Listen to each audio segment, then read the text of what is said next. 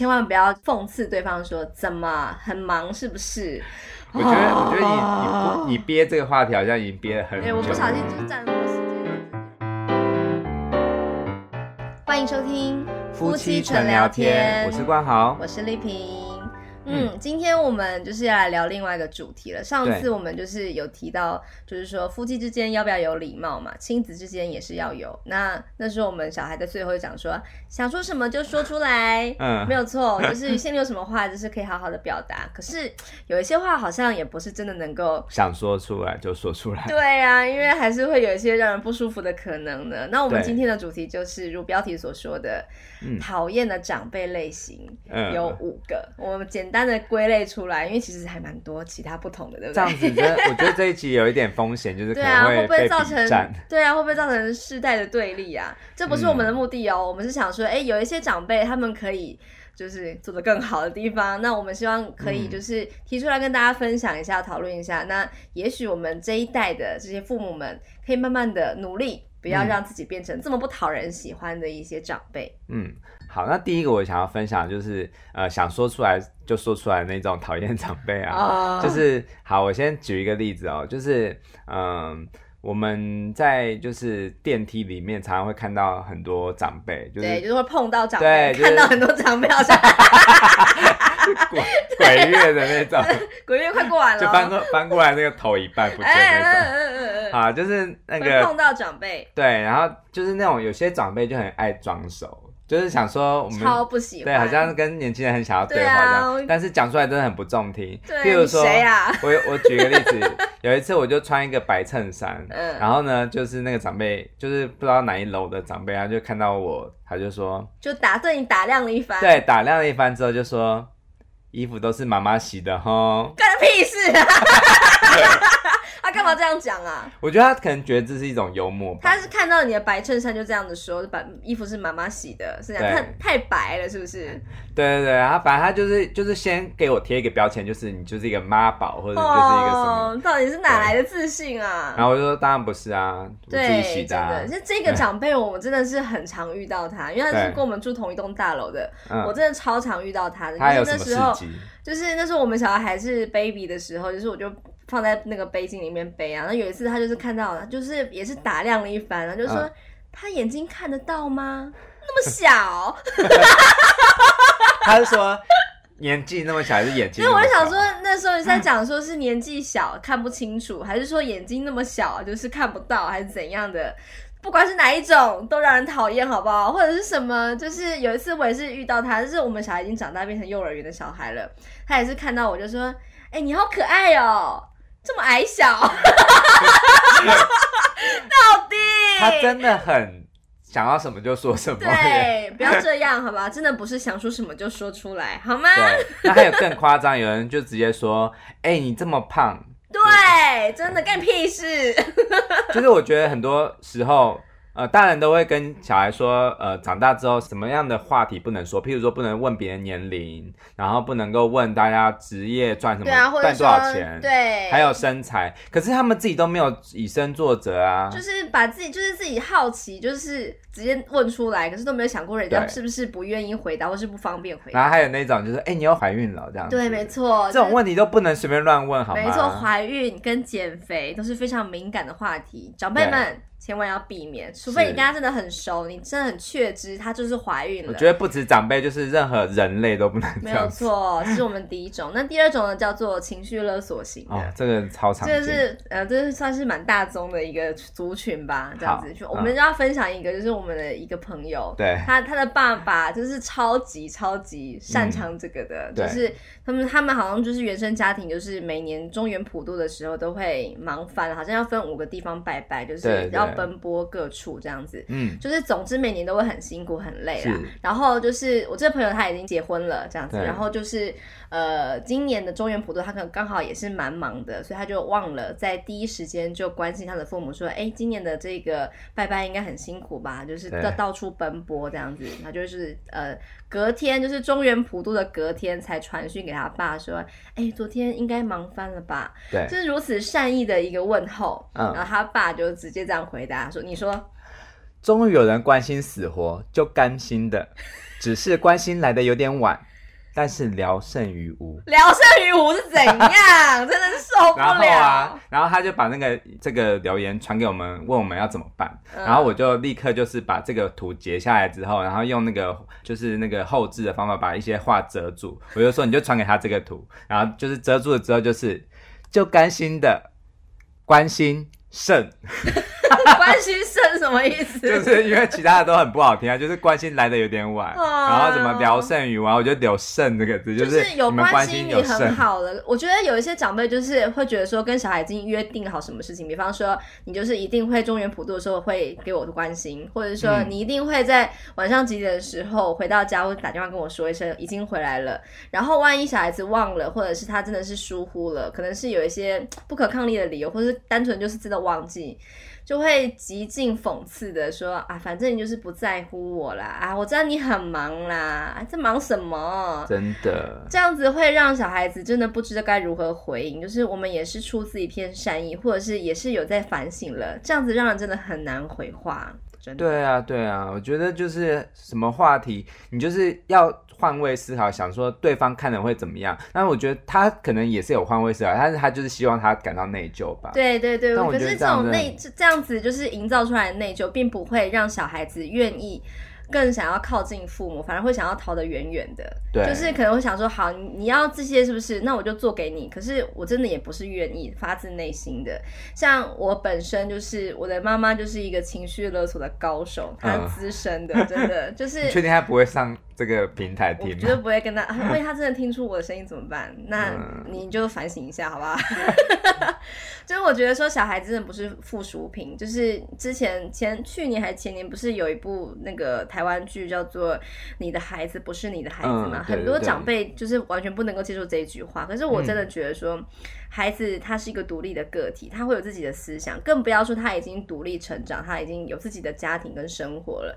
各位知道吗？就是我妈妈，她还是会希望我。就是在呃，就是每周的某一天，就是要出门去上课，就是我要到外县市去上课，然后回到家可能十点半吧。他要我那十点半的时候要、嗯、要传赖跟他说我已经回来了。已经已经三十八岁，我对我三十八岁，对，然后他还是觉得一定要做。然后有时候，其实我总是会有一个很大的矛盾，就是啊，他不就是一个长辈，他是一个老人家，他很需要我们这样子给他一个讯息。其实非常简单，也不是不容易做到，我就做给他就好了嘛。就是这件事非常容易。嗯、对。可是我又会有一个另外一个想法，就是，可是我都已经三十八岁了，我为什么一定要？他为什么不能够相信我真的已经长大了这件事情？我总是在这个当中天人交战，然后还是最后还是想说，哎，他是毕竟是一个独居的一个长辈，所以我还是会尽可能的就是传给他。然后，然后就让我讲完，就是嗯。有一天我就真的是太累了，因为上课一整天下来，然后就是回到中立真的很晚了，然后我就去健身房洗澡啊，洗完澡我就真的是忘了这件事情，嗯、回到家就休息了这样子，然后隔天就看到我妈五点的时候，早上五点就说昨天几点回家的啊，烦呢、哦，对呀，我要去好不好？我老公都没管我了，然后我就说哎，昨天就真的太累忘记了这样子，他就回我一句话，我真的觉得拜托，他说。嗯我已经说过，一个女孩子那么我还在外面，回到家传一个赖，有那么困难？困难？有那么困难？真的好可怕。然后我就还是会，就是按耐着我的怒气，就想说，拜托，我已经长大了，好不好？然后我还是会解释一下，哦，昨天真的太累。然后他就说，可是你没有打给我，我睡不着。那我要怎么办？大压力，那是恐怖情人呢。对，其实她是我女友，真的，真的交往三十几年。然后我就在想说。呃，瓶子罐子们有没有什么可以给我一点建议？就是遇到这样子的的父母啊，我知道他是对我满满的爱跟关心，我也是非常想要好好的回应他。可是老实说，我真的真的会因此不想要对他坦诚我所有的事情。我有什么秘密也不想跟他讲，嗯、我有什么心理负面情绪想要跟他抱怨一下的事情，我完全都不想。对，因为我觉得会有更多的负面的效应。嗯。那我我必须要讲，后来还有发生一件事，就是那个我的岳母啊，她就是后来有一次，因为她也是一样，就是每次我周一都会早一点回来，就是、嗯、就是接手，因为他要帮我们带小孩，嗯、然后他每次回到家，他都一定会传赖，就是说我到家了这样子，就是他也以身作则的报平安，他要报平安，对，但有一次他就是也忘记报，然后他就隔天早上就说，我昨天太累了。就是我就是睡着了，没关系啦。然后想说。对啊，每个人总是会有这样子的时候，我真的不会怎样。即使我的小孩以后忘记什么，我也觉得我可以同理他。但是，呃，因为我们上次又讲到说，我们要用正面的眼光来看待任何人，嗯、所以说，其实我一直也是比较站在，呃，我可以理解他，因为我知道说，在老人家眼中，小孩永远都是小孩。对对。但是我觉得是有很多话都可以换一种方式说。对对对。对比如说，我觉得是用自己的感受出发，就比如说，呃，就是。呃，但是要站在别人立场，比如说，如果你就是没有传，我就忘记了，然后我就会，我如果是那个老人，我就会，但我也很想要知道你平安。隔天早上我就会说，哎。你昨天一定忙翻了吧？我相信你一定忘记了。但是你你忘记没关系，但是我我的确是有点担心，就是我会有点睡不着。我觉得这个表达方式非常好，但是我觉得会有一个更好的做法，就是如果你担心，你就直接打电话给他。哦、嗯，还好吧？你怎么还没有打电话给我？我觉得都远远胜于你就是一直那边憋着，到隔天早上他那边讲说，昨天怎么没有打电话给我？烂透，好不好？对啊，你这样真的是关心人家吗？你根本就是只是在期待对方一定要做到你喜欢的那个样子而已。哦，可是如果他打电话去，你会不会有觉得有种插情的感觉？嗯，就是不要说你在干嘛啊？哦、怎么还没打电话给我？就说哎、欸，那个你到家了吗？或者是你可以用就是。安插一个其他的无关紧要的小事，比方说，哎、oh. 欸，就是我好像东西掉在你那边呢，这样子，oh, 了解。我觉得会更好那个吧，因为其实你不过就是想要得到一个结果，就是黄丽萍从新竹开车回中坜，没有发生车祸这件事情而已嘛。对，你就打个电话，就是确认一下不就好了？你可以有各式各样，就是很小的那种 tips，你可以就是轻而易举的得知。嗯，可是你千万不要就是憋到隔天才那边用很酸的语气讽刺对方说，怎么很忙是不是？我觉得，我觉得你你你憋这个话题好像已经憋了很久了。对，我不小心就是占那么多时间了，这是 第二种类型。嗯、第三种就是爱比较的。哦，对。哦，好烦。哦，对啊，长辈都很爱比较嘛。像那个过年期间，就是到那种一起围炉什么的，大家都会一直比来比去啊。说你赚多少钱，这真的很正。考什么学校啊？几分？考几名啊？什么的。所以不并不是说小孩不想要回老家，或者是不想要过年什么，而是碰到这样的时候，我们真的会觉得。有完没完？对，就是可不可以聊一些我们最近看什么电影啊，或者是我们生活上面有的事情，不要一直在比较，好不好？没有话题就不要讲话。对啊，因为有时候真的会觉得说，我们也会担心自己并不是表现的那么好的孩子。如果说真的不能够因此让你在比较当中获得面子的话，好像就变成不是好孩子的感觉。然后从小我们就是这样，因为我身高比较矮，所以说以前我们只要是这样子的时候啊，一定都会有大人说，来来来比，哎，你比较高哎，这样。超烦的，真的，我想说，那我每次最输哎，真的是好烦哦。你看，小时候比身高，长大比工作，比啊，太多了。我跟你讲，从婴幼儿就可以比了，比什么时候睡过夜，比奶量喝多少，嗯、比副食品吃的好不好，比什么时候就是呃走路啊，比谁小孩 生的多，啊、嗯。那是比孩子的就是各个层，可是老实说，我们不就是希望孩子健康快乐就好吗？拜托，啊、不要这样比好不好？对，可是有时候其实我也觉得我，我我因为像我现在是比较是中生代嘛，然后我们就是亲戚里面也是有比较小的小朋友，嗯，那我有时候我也会想要知道他们的工作，对，但是我不是用比较的心态，我只是纯粹想要关心他，我就说，哎、你最现在在哪里上班呢、啊？对啊，然后但是我心里面会一直很怕说他会觉得我在。在拷问，对，但是我会很小心，我会说，就是，哎，没有啊，就是我以前也有，就是跟他分享我自己的事，就是说，哎，我我以前也有通勤过，我知道你这样子很辛苦，嗯、对，对，然后，但我不会给他强加一个观念，说，哎，我觉得你应该要怎样怎样，怎样，对对对，我不会，没有错，我就纯粹是抱着关心，因为我觉得你你那么久没见的亲人，你要完全不不从他的生活中问到东西，其实也很难，对，就是还是要问一些职业啊或什么，但我不会问薪水嘛，我也不会问。交男交男女朋友这件事情是，如果他有透露出来，我才会进一步的追问。没错，没错。但我。我不会像一些长辈一样，他就是纯粹只是想要探问到你的一些就挖人隐私啊，真的。我这边分享一个我自己还蛮常使用的方法，就是提供给大家听听看，嗯、不知道觉得怎么样？嗯、就是说关于像生小孩这个话题啊，真的还蛮敏感的，因为你不知道你在问之前，你并不知道说对方是想生还是不想生，是想生可是还没有生，还是说生不出来，还是说他其实并没有打算那么快就要生。生，嗯、或者说他其实真的是有很多自己的苦衷。所以我觉得太多的变音了，然后你就直接问他说：“哎，你怎么还没有生啊？或者是是不是不打算再生一个吗？”我觉得真的是还蛮让人不知道该怎么开口。有应该是说听到的人会觉得说干你屁事这样子，那我就会用一个就是我自己也是常被问这样子的问题的一个角色来问对方说：“哎、你们会不会被催生啊？”哦，对，这样子高招哦，对，这样就会对方就会搞不好就有很多想要跟我们说的。对 对对，就会很多苦水说哦，真的被常被逼这样子，但其实我们也还没有啦，这样子。这个话题，我觉得我常会用这种方式来开场，那通常就会得到一个蛮不错的回馈。欸、他会不会听出你的目的，所以他就说，对啊，我被催生像你。那那就是一个新的话题啦。我觉得就是呃。最重要就是换位思考吧。你被问到这些问题的时候，你会不舒服。如果你会不舒服的话，就不要用这种方式来提问。哦，这就是第三个类型，就是爱比较。那第四个就是倚老卖老。嗯啊，对，这个真的很多人都会这样。就是哎呀，你们年轻人被我们说一下会怎么样啊？以前我哪有这样？你现在这样，真的是想轻浮什么的。真的。对呀，就是，但是有时候我们也会不不自觉想说，哎，我们看着现在的就是年轻。时代刚出社会的那种两千年之后才出生的孩子们，嗯、会好像会看到一些他们的一些举动，就会觉得我们是不是也老了呀？会，因为像呃，我有朋友就是比较年轻，就是二十几岁，嗯，然后呢，他们就是会使用交友软体什么的，然后呃，他们就是很重视外在，嗯，就是身高也要多少，然后长相多少，然后甚至长相多少。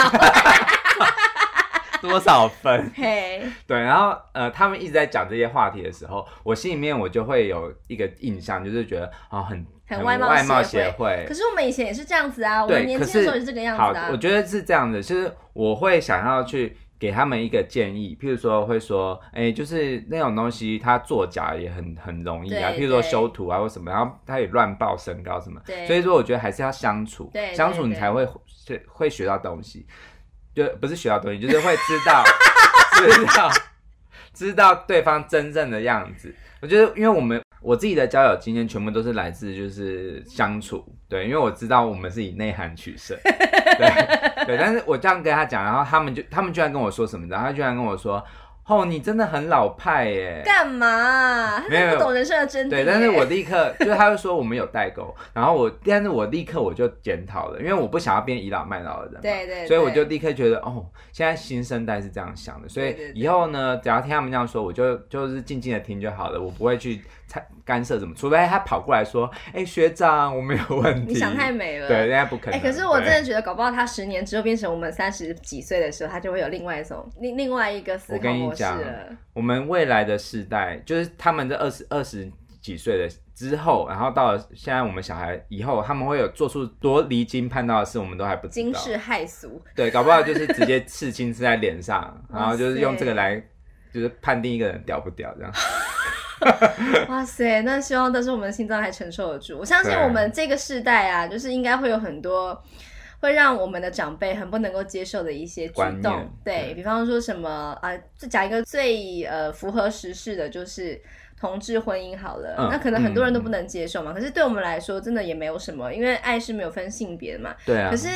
呃，我们的长辈从小到大就是被教育成说，一定是要男女才能结合，或者是说，哎呀，性这个事情不需要多谈，长大就会懂了。可是长大很多人都还是不懂这种观念呢。也许就是随着潮流会慢慢的被扭转，嗯、可是。我相信，就是对长辈们来说，可能就是会有很多的痛苦。比方说，哎，我真的不能够理解你们到底年轻人在想什么。那也许我们可以试着让自己，就是我，我也是对自己期许，就是以后我们真的变老的时候，要如何变成一个讨人喜欢的长辈，就是一定要跟着时代走。对，就是我们一定会有未来会觉得小孩子到底在干嘛啊，这样子不太能够理解。可是我们要试着去理解他，那这这样子的话，我们才能够一起进步。这样。对。好，那接下来是第五个讨厌长辈类型，就是太过依赖孩子。嗯，呃，就是比方说没有自己的交友圈、生活圈或兴趣，然后一直把重心完全的放在孩子身上，等到他小孩子真的是已经呃，应该是独立成长、放飞的时间到了，嗯、还是不能够接受孩子已经离巢这件事实，然后这样子的话就会变成一个很讨人厌的长辈。对，嗯，那其实这一点的话，其实这一点真的是我们这个时代要即将面临最大的问题，因为就是现在是一个就是高龄化，对高龄化的时代，而且又少子化，对，所以说我们未来的这个压力会越来越重。对啊，但是我我真的是分享几个就是我看过我觉得很棒的例子，就是那老人家他自己就是会。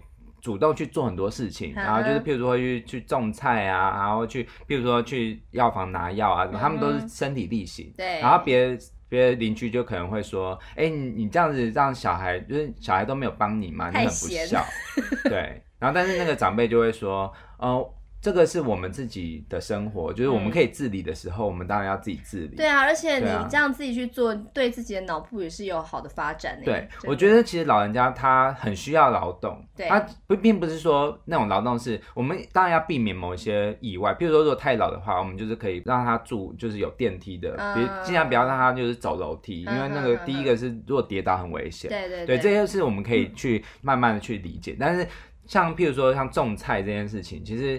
只要是，譬如说有些人那种那种不弯腰种菜，就是我觉得种菜是很疗愈的一个过程。就是譬如，譬如说他在种的时候，他可以就是想说在照顾一个小孩，然后呢就跟他对话，然后很疗愈自己。然后他长出来之后，然后那个食物就是结出的果子，他就可以跟亲朋好友分享，然后就跟一起跟小孩啊，或者是其他的朋友一起共食共餐。对，然后就是他会有一种成就感。对对，就是他自己可以得到疗愈，啊，又可以得到一些社交的一些情绪的一些疏解的感觉。对，因为，其实从植物这件事情，其实也可以延伸出很多，他可以从植物上可以看出很多人的生命的故事。比如说，呃，一些幼苗，它其实需要一些压力让它长大。对，那其实也是就是说，哎，我们从小孩子到长大就是就要脱离父母，嗯，对，他是需要一个就是不要那么依赖的过程，对对，对。然后你一开始要有点依赖，但是之后你就要靠自己，对对，就是他很多很多道理其实是你可以去。跟呃我们的生命去做连接，对，所以有时候常会听到说，他老人就像这个孩子一样，我们要去同理他。可是有时候我也觉得说，老人你是需要有点长大的哟，因为就是你的孩子长大了，嗯、你如果说不能够与时俱进的话，那可能就你只能会怨叹一生吧，就是怀着那种很很自怨自艾的那一种心情到你老死为止。嗯、对，然后我我希望未来我们的世代就是是呃，因为很多老人他可能会很害怕，就是。小孩把他送到养老院，uh -huh. 因为养老院那个气氛感觉就是好像是遗弃，然后就是关在房间。对，但是其实我我是能够理解这样子的心情，因为是因为我们就是在华人社会长大的孩子，对，可是我讲这一句话一次。对，可是我希望，因为我在做很多社区节目，他们很多在讲这个话题。嗯，我希望说，就是未来的时代是我们不用说是一定要是一个养老院的那种概念，就是一个房子要花钱，然后就是租进去，然后就只是这样周末来看。我觉得整以后整个世代就是全部都可以变成是像是养老村的概念，oh. 就是其实就是我们就是还是住在自己家里面，就是一个跟跟同自己同辈的一些人，对，他们有社交圈，社区的感觉，对，然后就是彼此守望相助，哦、oh,，这样子就是也可以彼此关心。万一他就是今天没有早上没有出来的话，搞不好有什么问题，赶快去找去找他，对对对，这样才是我们未来希望的。就是他不不会很过分依赖的孩子，他有自己的社交圈，对，对，对，然后孩子也不会说。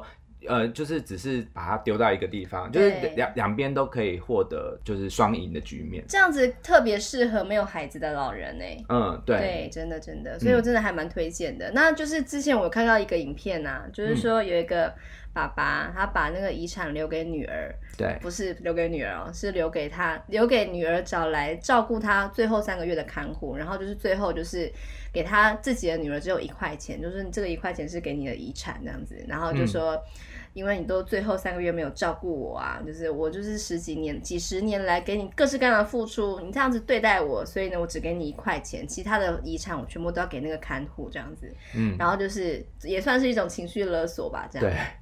然后我看完之后，我就抓到了一个不得了的重点，就是哎、欸，原来只要照顾最后三个月就可以拿到遗产啦，那现在可以好好的休息一下。有些三个月之后，不是最后三个月再打电话给我，你知道吗？这个影片呢、啊，就是我们刚刚说的那个就甘心呢，就是那个聊胜于无那个长辈传给他女儿的，oh. 然后他就就是好像用这个影片，就是告诉自己的儿女说，呃，就是我不一定会给你们钱哦，就是你、嗯、你们如果不不好好的照顾我的话，我觉得拿钱拿房子来威胁孩子是非常非常不智的，非常就是怎么说呢，就是。我觉得那种感觉就是，我觉得好可怜哦，就是我会觉得有一种穷的只剩下钱的感觉。对啊，而且你这样子就是对小孩子这样，就是呃情绪勒索，说我照顾你几十年，可是你也你不是也忘了吗？你的女儿也几十年的好好的对待你，可是你只最在乎那最后三个月，而且他请看护。也是不得不的吧，就是说他自己也有他的生活圈，不、啊、并不是说他他要牺牲自己的一切，然后就是在你身边照顾你嘛。因为我觉得老人照护也是一个非常重要的专业，嗯、那不是我们一般人能够做到的。对对对对对，我相信，如果比起就是有很多我们看到很多社会新闻，就是小孩就是亲力亲为照顾，然后最后受不了闷死自己的父母，有这种很可怕的新闻啊。对啊，或者是老伴彼此这样子互相就是最后。直接了断这样子，对，我觉得这种喘息服务也算是蛮重要的资源，就是对对对，就是真的还蛮需要好好的去掌握这些资源，才能够让自己，因为毕竟现在是高龄化，应该是超高龄化的社会了，所以真的是要。好好的去面对它。那今天我们就分享了五种嘛，就是那个讨人厌的长辈类型。第一个就是想说什么就说出来，第二个就是情绪勒索型的，第三个是爱比较的，第四个是倚老卖老的，第五个是太过依赖孩子的那一种。嗯、那不知道听众朋友们是不是身边有这样子的长辈呢？那说了这么多，其实我们还是要导到一个很重要的结论，就是。家有一宝，不是家有一老如有一宝，嗯、而且人生故事其实他们都有很多很棒的历练，有很多可以跟跟我们分享的。我们并不是说老人不好，或者说长辈讨人厌，啊、而是说我们希望也期许自己不要变成这样子的长辈。嗯，那具体来说有什么样的做法？其实我。我下一集我想要分享，我希望我成为怎么样的长辈？对对对，因为我有很多很我觉得很尊敬的长辈。对对。那其实重点就是他们把自己过得很好，然后其实不用强加观念在我们身上。对。因为我们自己看到他那么好，我们就会想要效法他。对，很想要变成他们那种类型的，就是就是有自己的生活圈，有自己的兴趣，然后又很接受新的观念，然后也很愿意跟我们这些年轻人聊天。对。超棒，真的真的。所以具体做法要怎么做呢？我们就下一集来跟各位分享喽。嗯，好，OK。好，那我们明天见，拜拜，拜拜。